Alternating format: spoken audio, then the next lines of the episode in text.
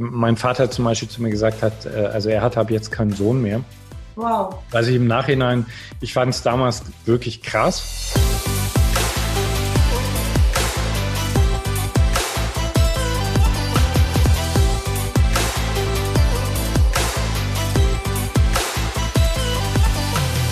Willkommen. Schön, dass du wieder eingeschaltet hast zu einer neuen Folge der Gedankendealer, deinem Format, was sich ganz um die Themen Business, Spiritualität, Freundschaft und allen Dingen in der Welt dreht, die die Welt hoffentlich ein bisschen schöner machen. Und das machen wir, indem wir Menschen einladen, die dich vielleicht berühren, inspirieren oder irgendwo etwas haben, was du dir vielleicht als Tipp mitnehmen kannst, um das Leben leben zu können, was du gerne leben möchtest. Und deswegen freue ich mich mega, dass ich heute Veit Lindau hier habe. Ganz, ganz herzlich willkommen, dass du da bist, dass du hier dir die Zeit für uns nimmst, Veit.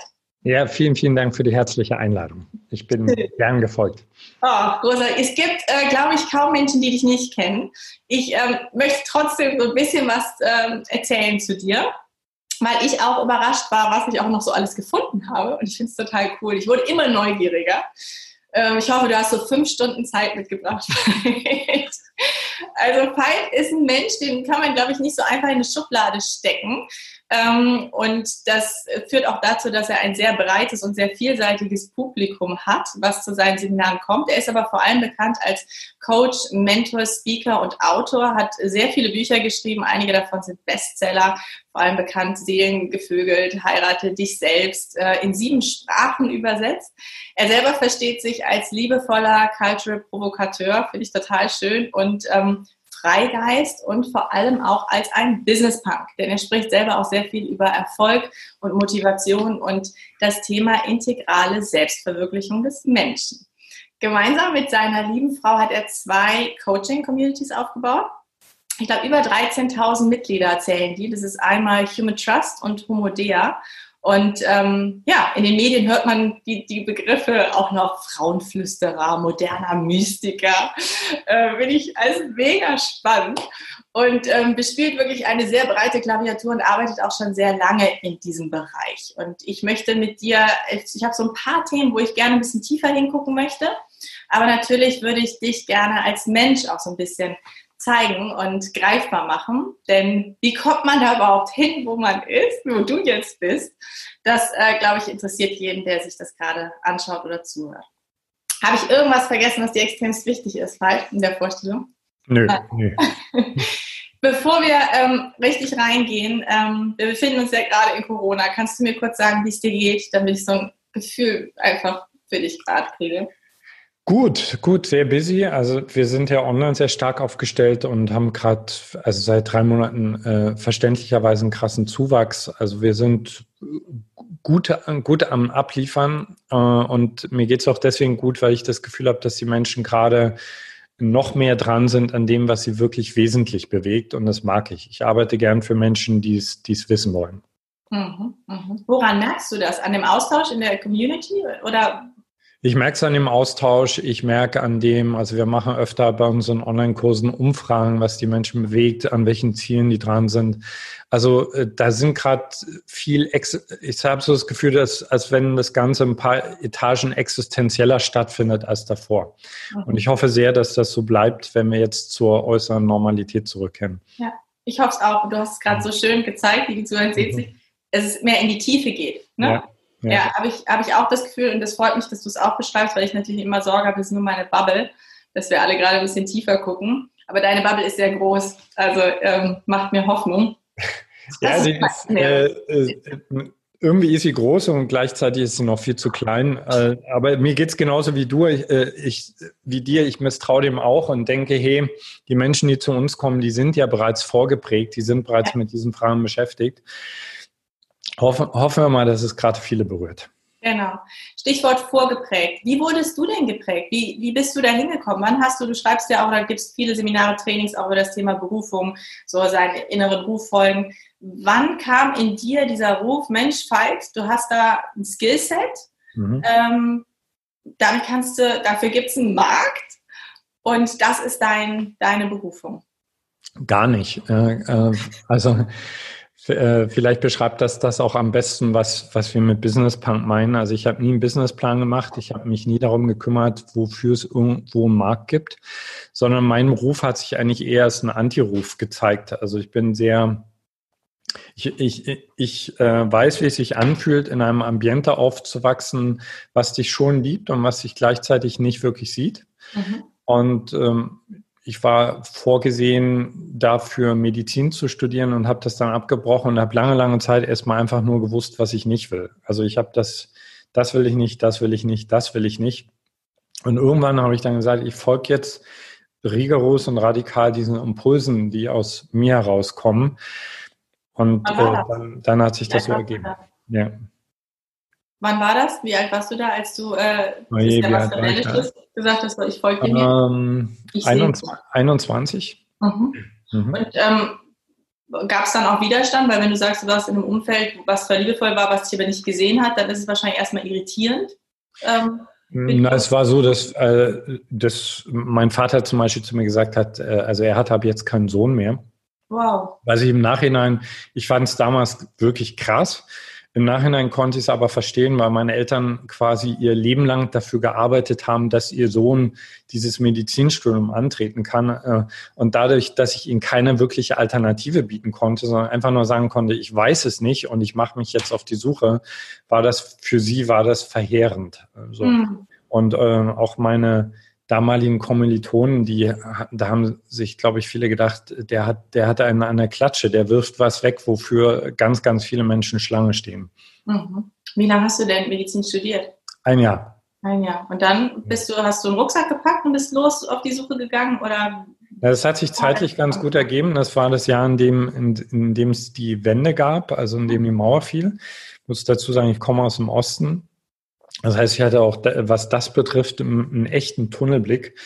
Und äh, habe aus irgendeinem Grund heraus war ich so verrückt und habe dann, nachdem die Mauer gefallen war, den Impuls gehabt, alles Geld zu nehmen, was ich damals zusammenkratzen konnte. Bin für drei Monate nach Amerika gegangen und habe da eigentlich so, ich sage jetzt mal, Crashkurs äh, Welt nachgeholt. Und basically realisiert, dass ich nichts weiß, dass ich nicht weiß, was ein Hippie ist, dass ich nicht weiß, was LSD ist, dass ich nicht weiß, was Meditieren ist und zurückgekommen und einfach gespürt habe, ich, ich, ich kann mir jetzt nicht äh, diesen weißen Kittel anziehen und einfach so weitermachen. Ich muss jetzt erstmal herausfinden, wer, wer ich wirklich bin. Saugeil. Ich bewundere ja. dich da. Bin ein bisschen, bisschen neidisch dabei. Ich hatte diesen weißen Kittel an, nicht in Medizin, sondern in Pharmazie. Ja. Mir hat es länger gedauert, bis ich den wirklich buchstäblich ausgezogen habe. Deswegen finde ich das total spannend, aber ich kann es komplett nachvollziehen. Und ähm, als du dann zurückkamst und du wusstest, okay, das äh, sind bewusstseinserweiternde Erfahrungen oder so fühlt sich das Leben an, bist du trotzdem wieder zurück nach Berlin gekommen. Mhm. Ähm, was hast du dann gemacht? Ich bin erstmal echt in eine, also jetzt rückwirkend würde ich sagen, eine wirkliche Depression gestürzt. Also ich habe, äh, mein damaliges Leben hat eigentlich daran bestanden, dass ich ein bisschen gejobbt habe, um genug Geld zu haben zum Essen. Äh, bin, und dann bin ich äh, gependelt zwischen meinem Bett und meinem Fernseher und meinem Selbstmitleid. Und äh, also es war eine schreckliche Zeit. Deswegen liebe ich das Thema Berufung auch so sehr, weil ich weiß wirklich, wie fürchterlich das sich anfühlt, wenn du auf die Frage, ja, wofür bist du denn hier, keine Antwort geben kannst. Das war ganz schrecklich. Ja. ja. Und dann bin ich auf eine Heilpraktikerschule gegangen. Äh, gar nicht mal so primär um Heilpraktiker zu werden, sondern weil ich einfach gespürt habe, äh, das ist eine verrückte Schule, da kriege ich Input. Also ich war damals wirklich wie so ein Staubsauger. Ich wollte einfach alles nachholen. Akupunktur, Esoterik, äh, keine Ahnung, äh, Homöopathie, ähm, bewusstseinserweiternde äh, Substanzen. Also ich musste so im Schnelldurchlauf das alles nachholen. Es war eine wilde Zeit und es war eine coole Zeit. Ja, also für mich, für mich kam die, kam die Wende im perfekten Alter. Ja, das hört sich so an. Ja. Du lächelst auch noch. Ja. da kommen die Bilder wieder hoch. Großartig. Und dann hast du aber angefangen, irgendwann diese Erfahrungen, die du gemacht hast und alles, was du über dich gelernt hast und was du bei dir transformiert hast, irgendwann auch weitergeben zu wollen ich finde, das ist auch nochmal so ein Schritt. Das eine ist ja das, was, was es so mit dir macht, so die Selbsterfahrung, ich finde mich. Ne? Mhm. Und das andere ist aber dann, dass du ja eine Begabung hast oder mhm. es gelernt hast, gehört ja meistens beides dazu, es weiterzugeben. Magst du noch mal ein bisschen da zu dem Weg was erzählen? Ja, ich habe ich, ich hab dann irgendwann gemerkt, also erstens, dass mich menschliche Probleme und die Lösungen viel mehr interessieren als körperliche Krankheiten. Mhm. Äh, und dass ich einen, also wenn ich eine Lösung gefunden habe, dann habe ich einen echten Miss Missionarsdrang. Also ich, äh, also wenn es Reinkarnation gibt, dann bin ich sicher ein paar Mal als äh, Priester über diesen Planeten gewandelt. Ich glaube, das brauchst du auch in dem Business. Also ich habe dann immer, also wann immer ich etwas gefunden hatte, einen unglaublichen Drang gehabt, das an andere Menschen weiterzugeben. Und am Anfang war das so, dass also gerade zum Beispiel meine Kommilitonen, meine Ex-Kommilitonen oft mit ihren Problemen zu mir gekommen sind und ich saß dann da, jetzt lache ich drüber, aber damals sozusagen so der äh, eingebildete Oberchecker und habe ihnen kluge Ratschläge gegeben. Also ja, und dann ging das einfach so los. Also ich bin im Grunde genommen die ganze Zeit über, seitdem ich dieses Studium abgebrochen habe, als Autodidakte unterwegs. Ich finde ein Problem, ich finde für mich eine gute Lösung und dann gebe ich das weiter. Mhm. Und ähm, ich, ich musste lachen bei dem Thema Missionieren, weil ich äh, mir immer wieder sage, nicht missionieren, inspirieren. Und merke, dass ich manchmal so auf dieser Klippe, so, so stehe da schon so mit den Zehen an der Kante und dann muss ich selbst irgendwie bremsen. Ähm, also mir hat sehr geholfen, irgendwann dazu zu stehen. Weißt du, ich glaube, äh, ich glaube, wenn du äh, ich habe irgendwann einfach für mich erkannt, ich will nicht, ich will nicht nur inspirieren. Also ich möchte wirklich, ich möchte reformieren, ich möchte die Welt verändern, ich möchte, ich möchte Impact hinterlassen. Und da reicht aus meiner Sicht Inspiration nicht aus, sondern dann braucht es wirklich nochmal eine andere Power. Und seitdem ich das weiß, ich lache da immer noch drüber, wenn ich mich dabei erwische, aber ich stehe auch dazu. Mhm. Ich will, dass sich die Dinge verändern. Ich möchte nicht zum Beispiel, dass Menschen aus meinem Vortrag rausgehen und sagen, boah, das war jetzt interessant, sondern ich habe das ganz erklärte Ziel, dass sie rausgehen und sagen, das und das und das mache ich jetzt. Mhm, mhm. In Aktion gehen. Ne? Exakt. Ja. Ist halt einfach ein starkes Sendungsbewusstsein, was du da hast und äh, das treibt ja. dich an. Ne? Ja. Ähm, sag mal, aber integrale Selbstverwirklichung. Mhm. Ist ja auch schon ganz schön abgehoben. Ne? So. Ähm, was verbirgt sich dahinter, bevor ich da jetzt irgendwie anfange zu interpretieren? Und ähm, was ist es, was die Leute dann tatsächlich mitnehmen? Wenn du sagst, sie gehen aus deinem Seminar und sagen das, das, das. Was nehmen die meistens mit als Call to Action für sich? Ja, also es klingt abgehobener, als es ist. Es ist tatsächlich sehr logisch. Es geht äh, zurück auf die integrale Philosophie von Ken Wilber, der mich stark inspiriert hat, mhm. äh, dessen Bücher aber ganz häufig so geschrieben sind, dass sie der Otto Normalverbraucher äh, sofort wieder zuklappt und denkt, das hat nichts mit meinem Leben zu tun. Okay. Ähm, also ganz kurz formuliert, ich bin darauf eigentlich gekommen, weil ich extrem verschiedene Lehrer angezogen habe in meinem Leben. Also ich hatte Lehrer äh, der Stille, die mich Meditation gelehrt haben, die gesagt haben, Veit, lass die Finger weg von der Welt, das ist eh alles nur eine Illusion, war total logisch. Ich habe äh, Börsengurus als Lehrer gehabt, die mich Chaostheorie gelehrt haben, war total logisch. Ich habe Motivationstrainer als Lehrer gehabt, Schaman und jeder von denen war in sich für mich ein unglaubliches Geschenk und absolut logisch. Und das hat mich bestimmt zehn Jahre auch in meiner eigenen Arbeit zerrissen, weil ich dachte, ich, ich, ich muss mich jetzt entscheiden. Und äh, ich bin dann über Ken Wilber gestolpert und bin ihm wirklich zutiefst dankbar, weil er mir ein Weltbild präsentiert hat, eine Landkarte, bei der ich plötzlich verstanden habe, ein menschliches Leben muss integral gesehen werden. Das heißt, wir haben, wir haben mindestens vier verschiedene Perspektiven auf ein menschliches Leben und wenn eine davon zu kurz kommt, rächt sich das. Mhm. Es nutzt eben nicht, wenn du einfach nur meditierst und gleichzeitig deine Beziehung ja. vernachlässigst. Ja. Also das ist im also ganz Kurzformat mit integral gemeint. Und es wird dir auch nicht gerecht. Das ist es ja auch. Ne? Exakt. Und es holt dich immer wieder ein. Das ist so wie, als wenn du beim Yoga immer wieder dieselben Übungen, die dir leicht fallen, trainierst und die anderen lässt du weg und dann kracht der Rücken irgendwann auseinander. Ja. Ja, schön. Heißt das, dass du, weil selbst wenn du ein Seminar oder ein Training anbietest, hat es ja immer ein, ein erstes Aushängeschild, ein Fokus. Ne? Mhm. Ne? Geht es um Erfolg, also Business-Themen, ne? oder geht es um äh, Meditation und so. Aber versuchst du es dennoch immer integral zu verknüpfen? Also so, ist das immer der Anspruch? Ja, also wenn jetzt zum Beispiel jemand zu mir kommt und er sagt, äh, pass auf, halt, ich will Erfolg haben, dann sage ich, cool, geh dafür, ich stehe auf Erfolg und äh, bevor du losrennst und dir irgendeine Möhre vor die Nase baumelst, halt mal kurz inne und frag dich, wo willst du eigentlich am Ende deines Lebens stehen? Ja, was ist der Zusammenhang zu deinen Beziehungen? Was haben deine Beziehungen davon? Was hat die Gesellschaft davon? Und dann geh los. Wenn jemand zu mir zum Meditieren kommt, ich, wir geben auch Meditationsretreats, finde ich wunderbar. Spätestens am letzten Tag sage ich, okay, und wenn jetzt dein Kind und deine Ehefrau nichts davon haben, kannst du es in die Tonne klopfen. Ja. ja. ja. Total schön. Ich habe mir jetzt gerade vorgestellt, dass am letzten Tag, wenn sich dann die anderen Anteile melden, dass du dann da nochmal reingehst. also jetzt ja. machen wir nochmal so ein bisschen äh, Power irgendwie. Ähm, du, wenn du mit Menschen in, in den Selbsterfahrungsseminaren, Settings arbeitest, und die sind ja sehr, sehr unterschiedlich, die zu dir kommen. Ne? Also du mhm. hast, glaube ich, schon auch so eine, so eine Esoteriker-Anhängerschaft. Ne? Du hast aber auch so voll die Business-Leute. Mischst du die bewusst? Ähm, was für Dynamiken entstehen da?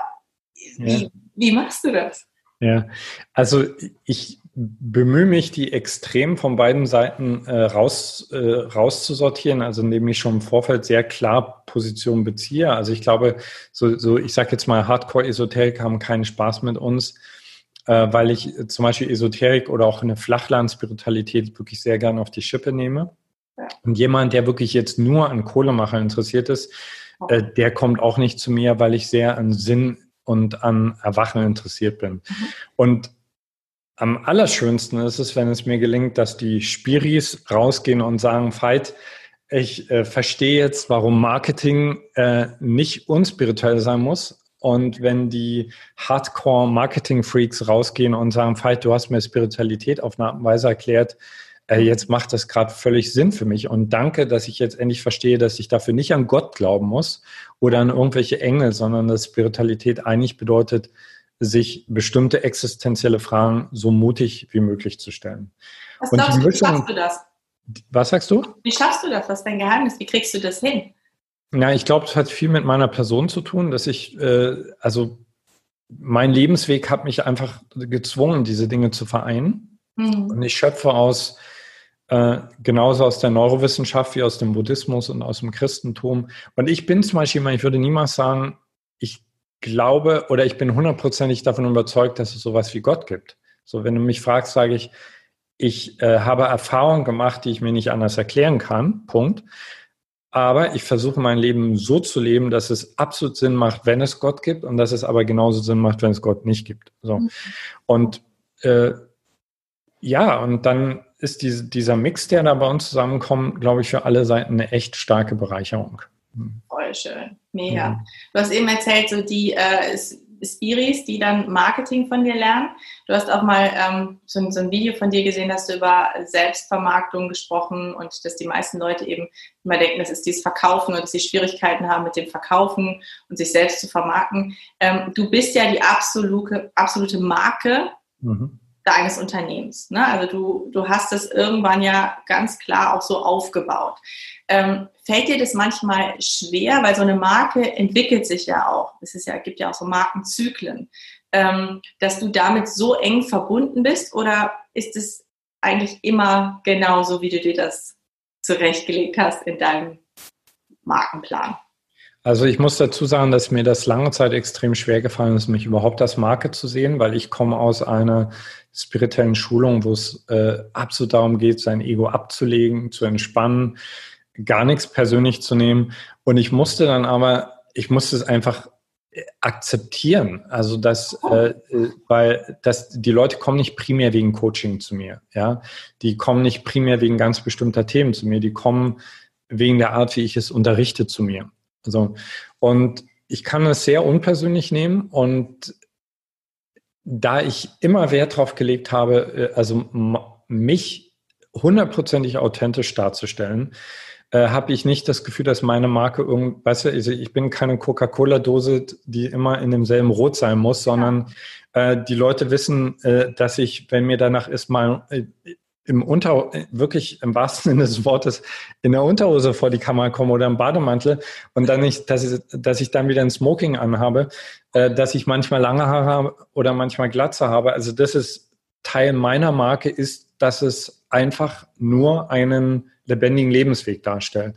Mhm. Und äh, als ich so das erste Mal gemerkt habe, also ich heute mich. Das heißt, ich gehe selbst durch einen starken Transformationsprozess. Da war natürlich die Angst da, okay, verliere ich jetzt, verlieren wir das ganze Netzwerk, aber es ist genau das Gegenteil ist passiert. Also sind jetzt noch Leute mit uns verbunden, die kennen uns seit 30 Jahren, weil die eben genau das schätzen. Also, dass die, die einfach die Ehrlichkeit der Bewegung schätzen. Und weil du sie wahrscheinlich mitnimmst. Exakt. Das ist ganz ja. wichtig. Ne? Weil wenn du plötzlich äh, in Unterhose da sitzt und gestern noch im Anzug drei Monate, dann äh, ist es eher schockierend. Aber wenn du sie komplett mitnimmst und sagst, wo du gerade stehst und was da gerade los ist und so, dann freuen sie sich auf den Bademattress. Du kennst wahrscheinlich auch Russell Brand, ne?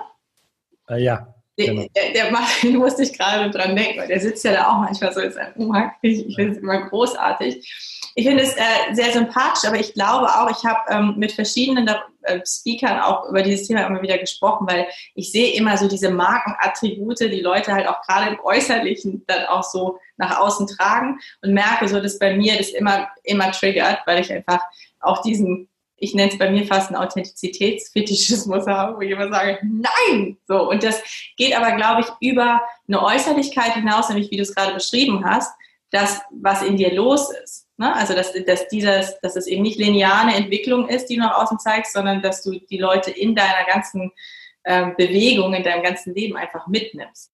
Ne? Ja, ich weiß ja, ich ähm, ich glaube, dass Menschen, äh, die in einem Business sind, so wie du oder ich, dass wir eine Verantwortung haben, äh, den Leuten nicht irgendwas vorzugaukeln von irgendeiner perfekten Welt oder von irgendeiner allglatten Coach, sondern äh, die Menschen müssen sehen, der Mensch, der da vor dir steht, äh, ringt genauso, der hat genauso seine Tees. Wenn ich mich zum Beispiel vor dem Auftritt mit Andrea streite, dann komme ich auf die Bühne und sage, gib mir mal fünf Minuten, ich habe gerade schlechte Laune, wir haben uns gerade gestritten. Und dann grinse ich nicht blöd. Also ich könnte ich könnte es eh nicht. Ja, das würde mich einen Großteil meiner Power kosten. Und ich hätte aber auch wirklich das Gefühl, ich verarsche die Leute. Ja. Und ich hatte am Anfang, ich habe wirklich Angst gehabt, okay, können, können die Leute das ab? Vielleicht wollen die ja jemanden, der so hochglanzpoliert ist. Mhm. Und äh, es hat sich herausgestellt, dass die Menschen, die zu uns kommen, genau das wertschätzen. Mhm. Ja. Mega, voll schön. Du ähm, hast aber auch ähm, so ein, wir haben angefangen mit ganz viel Optimismus, ne? dass wir uns ja gerade in einer Krise befinden, aber hoffen, ne? dass, dass die Leute tiefer gucken und jetzt mal losgelöst von der aktuellen Krise. Ähm, aufgrund von Corona gibt es eine Mental Health Krise. So, und äh, es gibt einfach zunehmende Erkrankungen wie Burnout, Depressionen, Angststörungen. Ähm, ich will gar nicht mit dir so in diese Analyse gehen, woran liegt es, sondern eher, was, was glaubst du, braucht es wirklich gesellschaftlich an, an Veränderungen oder an, ja, an, an ganzheitlicher Transformation? An welchen Stellen setzt ihr an mhm. äh, mit eurem Business und eurer großen Reichweite und was glaubst du, braucht es sonst allgemein noch? Ich glaube, dass den Menschen in einer Leistungsgesellschaft wie der unseren das Wofür verloren gegangen ist. Ja, also in, spirituell gesehen ich bin, auch wenn ich es nicht beweisen kann, hundertprozentig davon überzeugt, dass du und ich, dass wir eine Seele haben und dass diese Seele nicht daran interessiert ist, viel Geld anzuhäufen, ja. sondern dass diese Seele hier ist, um zu erwachen. Und äh, unsere Gesellschaft dient einfach nicht dem Erwachen, sondern die, sie dient dem Konsum, die, sie dient dem Meer. Und es ist für mich total selbstverständlich. Also es geht eigentlich gar nicht anders, als dass immer mehr Menschen am Morgen wach werden und traurig sind und sich künstlich motivieren müssen, weil es einfach in eine falsche Richtung geht. Und zu deiner Frage, äh, es braucht alles. Also es braucht auch einen gesellschaftlichen Wandel. Ich bin sehr froh über Menschen wie zum Beispiel Christian Felber, die, äh, die sich mit äh, Fragen beschäftigen, wie kann denn eine gerechtere, fairere Zukunft aussehen? Und es braucht aber vor allen Dingen auch viel, viel, viel mehr Räume, in denen Menschen Seelenfragen stellen können, mutig Seelenfragen stellen können. Es traut sich ja niemand oder wenig Leute, weil, weil, weil sie verständlicherweise Angst haben. Wenn ich jetzt gerade, was weiß ich, als 50-jähriger Mann, ich habe so eine Vorstandsetage geschafft und ich ja. denke, ich müsste jetzt eigentlich ganz glücklich sein und ich merke, ich bin eigentlich total leer. Mhm. Äh, mir dann die Frage zu stellen, was ist der Sinn meines Lebens? Mhm. Äh, natürlich habe ich da die Angst, äh, dass das alles in Frage stellt, was, mhm. was ich da aufgebaut habe. Ja. ja. Und alle Veränderungen, die kommen dann, glaube ich. So, aber das zu ermutigen, unsere Kinder zu ermutigen in der Schule, also wir, wir dröhnen unseren Kids so einen Schwachsinn rein, ja, so viele Fakten, anstatt sie mit den richtig guten Fragen zu konfrontieren. Mich hat nicht ein einziges Mal jemand in meiner Kindheit gefragt, Veit, wer bist du eigentlich? Ist doch krass, ja. Nee, nur wer, was willst du werden? Nicht ja. wer, sondern was willst du werden auf ja. äh, beruflicher Ebene? Das genau. ist die genau. Frage, die kriegen die Kinder schon so früh. Ja. Unsere Tochter sagt dann immer, äh, Mama, kann ich auch mehrere Sachen machen? Cool. Muss ich das jetzt schon sagen? das siehst du schon, ne? Wie, wie, alt ist sie? Neun ist sie. Oh, schönes Alter. Ja. Und eure ist schon... Äh, 30. Die wird dieses Jahr 30.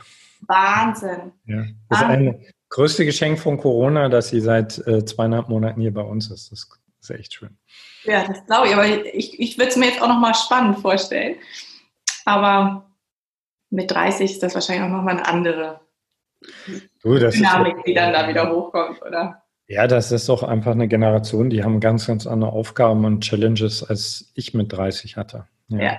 Ja. Ähm, wenn du aber sagst, und da bin ich komplett bei dir, unsere Kinder, beziehungsweise wir alle brauchen mehr Raum, wo wir halt, und das ist dieses, glaube ich, was wir ganz am Anfang auch hatten, gesehen werden. Ne? Mhm.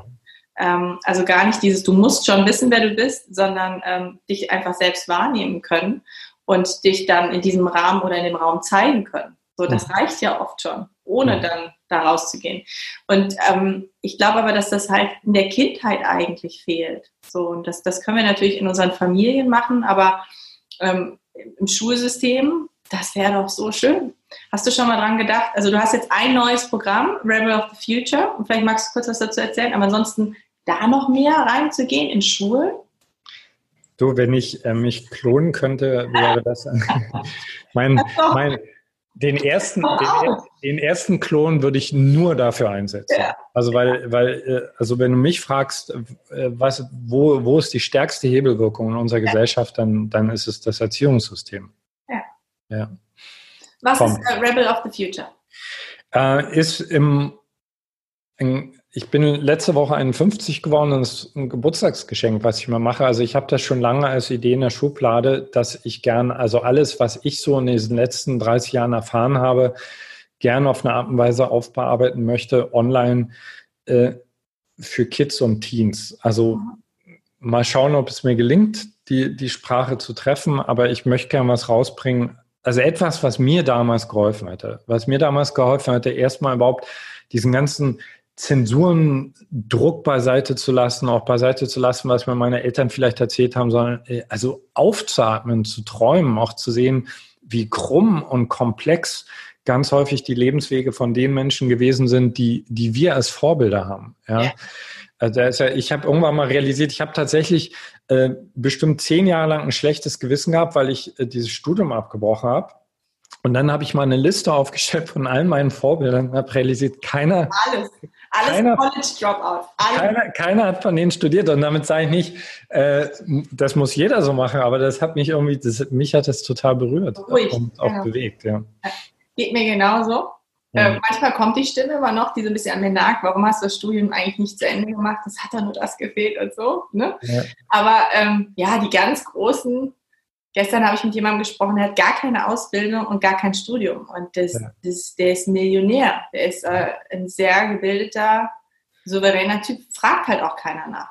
Ich glaube, dass es äh, total schön ist. Ich habe ähm, auch gelesen und es gibt einen Musiker, den, den werde ich dir noch mal einen Link schicken, cool. der sich auch für, für also gegen Mobbing und so einsetzt, ähm, weil du ja gerade auch nach Menschen suchst, mit denen sich Jugendliche identifizieren können. Also nicht zu sagen, mit dir können sich nicht identifizieren, aber ne, wo es halt vielleicht noch ein bisschen edgy ist oder so. Ja. Ähm, was sind denn so, so typische Dinge, die du, also ihr habt ja auch ein großes Unternehmen, ne? Wie viele Mitarbeiter habt ihr im Team? Wie viel seid ihr? Wenn man die Frage nicht schlecht beantworten kann. Also ich bin, ich bin ja eher der kreative äh, Visionär und Chaot. Äh, also das Unternehmen leitet ja. eigentlich Andrea, aber ich glaube, so Pi mal Daumen würde ich sagen, 15 feste Angestellte mhm. und dann nochmal 15 Freelancer. Genau. Was ist für dich und Andrea typisch von eurem Führungsstil? Was macht ihr anders? Weil das sind ja im Kleinen habt ihr ja etwas, wo die Leute ja ganz viel, was sie bei euch im Unternehmen, im, im Business-Kontext machen dürfen und gestalten dürfen, was wiederum für sie wichtig ist, um dann in ihrem familiären oder privaten oder Umfeld auch agieren zu können. Ja, da legst einen Finger in eine Wunde, weil das ist tatsächlich ein ungelöstes Thema für uns. Also wir, wir den Knoten haben wir noch nicht, noch nicht wirklich geknackt, äh, weil es ist gar nicht so einfach, weil viele Leute, die zu uns kommen, für uns arbeiten wollen, suchen eigentlich den Mentor oder die Mentorin von mhm. uns. Ja. Und, oder äh, haben auch ein ganz bestimmtes Bild, wenn sie uns zum Beispiel im Seminar oder mich auf der Bühne erleben und sind dann, glaube ich, doch relativ erstaunt, wie tough es hier zugeht. Also ich meine, wir, äh, Andrea und ich, wir sind wirklich Hardcore-Arbeiter. Wir lieben, was wir tun. Und äh, wir führen unser Business auch wirklich straff. Mhm. Also da jemanden zu finden, der auf der einen Seite äh, ein Faible für diese Themen hat und gleichzeitig aber eben nicht nur kommt, um dieses Unternehmen als ein, äh, eine Durchgangsstation seiner eigenen Selbstverwirklichungsreise zu sehen, das ist eine Herausforderung. Also mhm. äh, und definitiv, wir sind beides Alpha-Tiere, was wir in den letzten Jahren immer mehr gelernt haben und noch viel mehr lernen dürfen, ist abzugeben. Ja. Ja. Also wirklich Verantwortung abzugeben. Frag mich mal in drei Jahren nochmal, dann äh, kann, ich, kann ich dir sagen, was, äh, was das Geheimnis ist. 20. Mai. ähm, ich finde es ich trotzdem extrem spannend. Und auch du und Andrea, ihr arbeitet zusammen. Ihr seid, du hast jetzt gerade auch gesagt, ihr seid beide Alpha-Tiere. Ja. Ähm, finde ich mega spannend. Mein Mann und ich, wir haben uns im Business-Kontext kennengelernt mhm. ähm, und haben auch mal Projekte gemacht, beziehungsweise war es aber eher so, dass unsere Teams die gemacht haben und wir konnten dann darüber sprechen, so und aus einer Metaebene vielleicht Konflikte mal gemeinsam betrachten, aber nur so, wie wir das gerade wollten. Ich glaube, es würde nur knallen. Wie, wie, wie, wie kriegt ihr das hin? Also es, äh, äh es hat am Anfang brutal viel geknallt. Ja. Aber also für uns ist das nicht wirklich Business, sondern es ist Leben. Und äh, also ich kann sagen, dass die komplette Arbeit ist eigentlich aus der Dynamik unserer Beziehung heraus entstanden. Ja, weil da war von Anfang an eine wahnsinnige Anziehungskraft da und gleichzeitig auch jeder zwischenmenschliche Konflikt. Und es war einfach klar, wir können, wir, wir dürfen das miteinander lösen. Also das ist unsere Lebensaufgabe. Und ich, ich würde es, ich könnte es mir nicht anders vorstellen. Weißt du, in, bei, in meiner Arbeit passiert so viel jeden Tag und ich gehe ja auch verändert aus den Seminaren raus. Und wenn ich mir jetzt vorstelle, ich würde dann am Abend meine Frau treffen und würde auch nur annähernd versuchen, sie da mitzunehmen. Mhm. So.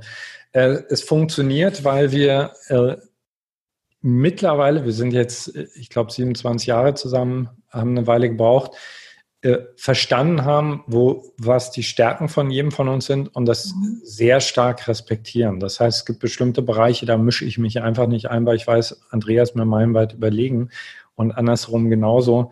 Und dadurch ist das ein, eine, eine wirklich coole Powermischung. Ja. Super, voll symbiotisch hört sich an. Hm. Was äh, machst du denn oder ihr, macht ihr was gemeinsam oder alleine an Selbsterfahrungsseminar noch? Weil du sagst, ihr Hardcore, ja, steckt da alles rein, euer Business ist euer Leben.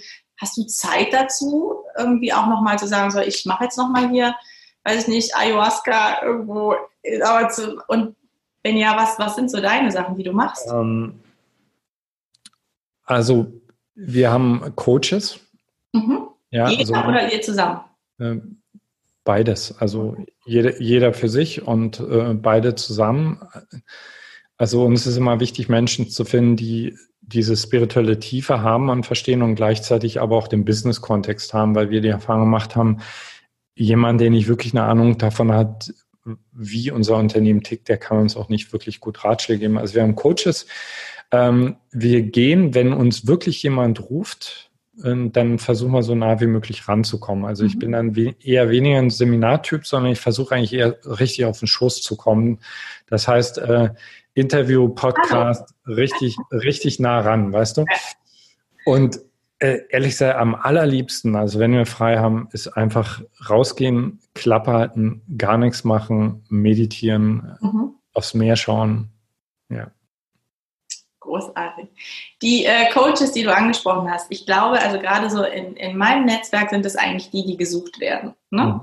Ähm, also gerade Unternehmer oder auch Gründer, ähm, die dieser Verantwortung sich selbst bewusst sind, die sie zum einen für sich selber verstanden haben, in einem Ruf, dem sie folgen mit ihrem Business oder aber auch für, für andere Menschen. Mhm. Ähm, deswegen ist das, glaube ich, so die, dieses Geheimnis von guten Coaches. Aber wo findest du die? Weil ich könnte mir vorstellen, gerade wenn man so bekannt ist wie du, weißt du, dann ist so, oh ja, äh, Hellendau, halt, ich bin da. Aber woran, was sind so die Merkmale, ähm, die du wichtig findest, die aber vielleicht jemand, der jetzt zuhört, auch für sich nutzen kann und zu sagen, ah ja, okay, da achte ich mal ein bisschen mehr drauf. Sind es die Diplome, die Erfahrung, die Testimonials? Was nee, ist? Nee, also äh, ich kann sagen, dass wirklich alle, alle meine wichtigen Lehrer, Mentoren und Coaches durch Zufall gekommen sind. Also das ist, das ist etwas, also dem vertraue ich hundertprozentig. Also wenn ich reif bin, ähm, wenn meine Frage reif ist und wenn ich wirklich bereit bin, mein Recht haben loszuhalten, dann ist der Mensch da.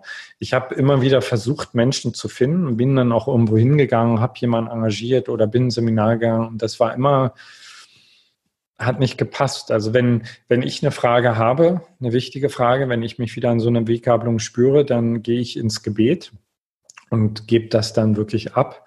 Und ab da bin ich aber sehr hellhörig. Ich bin sehr hellhörig für Empfehlungen ob Name irgendwo auftaucht, ob ich vielleicht über ein YouTube-Video stolper. Und dann achte ich, ich achte auf so eine innere Antenne, weil das sind manchmal, das können ganz bekannte Menschen sein und manchmal sind es absolute No-Names, die aber just an dieser Stelle einfach äh, diesen nächsten, äh, diesen nächsten Punkt beisteuern können. Ja. Also äh, kann ich mhm. äh, nur raten, also erstmal die eigene Bereitschaft zu überprüfen, dass du es wirklich willst und, äh, und das dann sehr, sehr klar zu formulieren, was du dir wünschst, das ruhig auch an Menschen weiterzugeben, denen du vertraust, die, äh, die dich kennen. Und ansonsten lausche auf und darauf vertrauen, dass es kommt. Also da, was das betrifft, ist das Leben da hundertprozentig maßgeschneidert.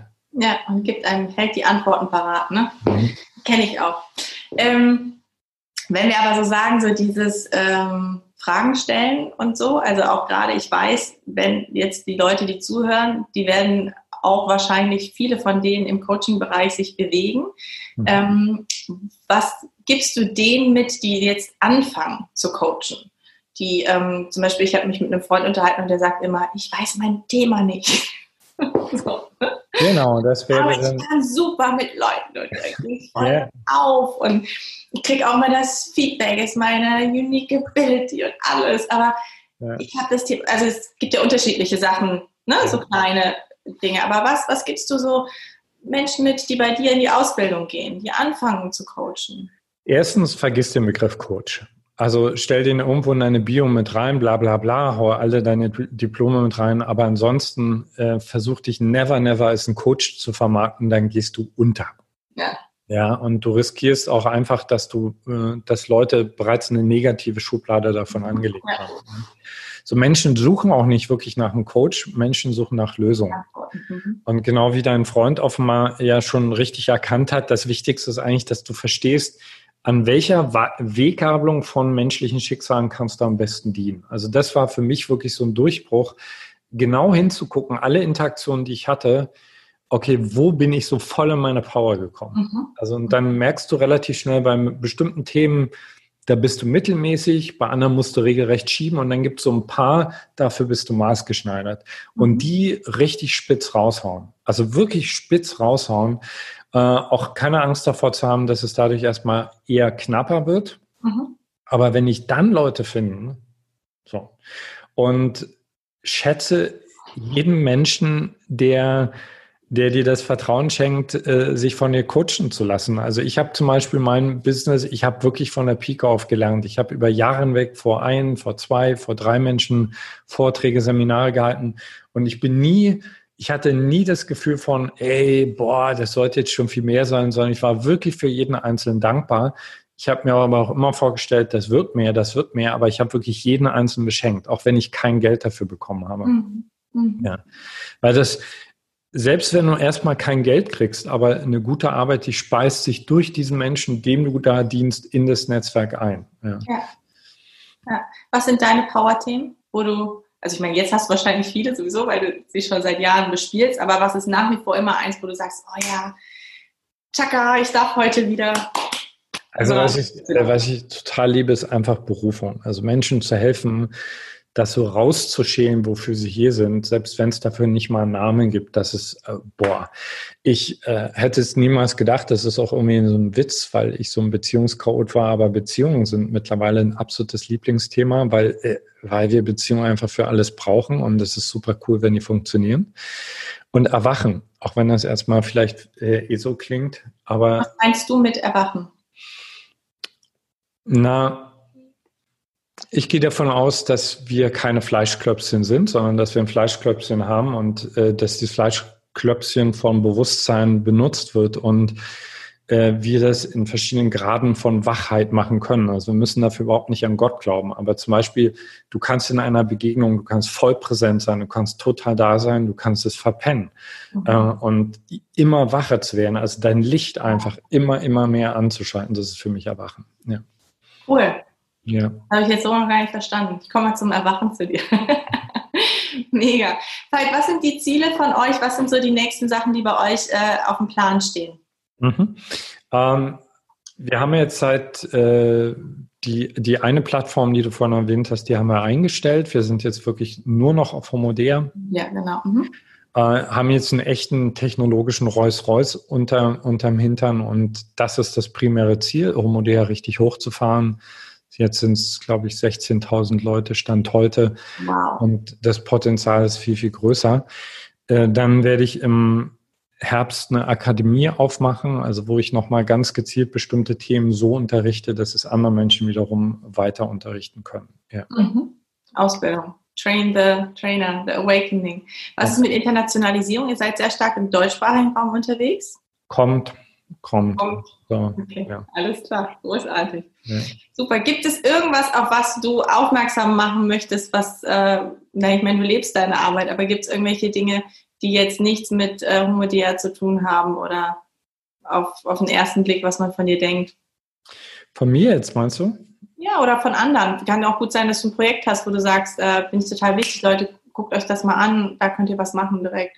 Ähm, ich bin da gerade echt krass im Tunnel drin, weil ich äh, also gerade voll, voll okkupiert bin mit un unseren Seminaren. Also nochmal, ich kann jedem einladen, einfach mal vom Modell vorbeizuschauen. Ja. Äh, was mir generell gerade am Herzen liegt, also auch für alle, die das jetzt gerade sehen, sucht wirklich immer radikaler und intelligenter aus, was für einen Input ihr euch reinzieht. Also lieber weniger äh, also, weil ich sage das deswegen, weil ich gerade erlebe und beobachte, dass so viele Leute auch aufgrund dessen, dass so viel Input vorhanden ist, Podcasts, YouTube etc., sich einen Haufen Zeugs reinziehen und aber sehr wenig damit machen, was letzten Endes dann zu einer schöpferischen Lähmung führt. Mhm. Und da kann ich nur den Rat geben, irgendwann mal richtig auszumisten und zu sagen, du suchst dir was, was ich, deine fünf bis sieben Top äh, Mentoren, Inspirationsquellen raus und den Rest einfach ausblenden, damit du deine PS wirklich auf die Straße kriegst.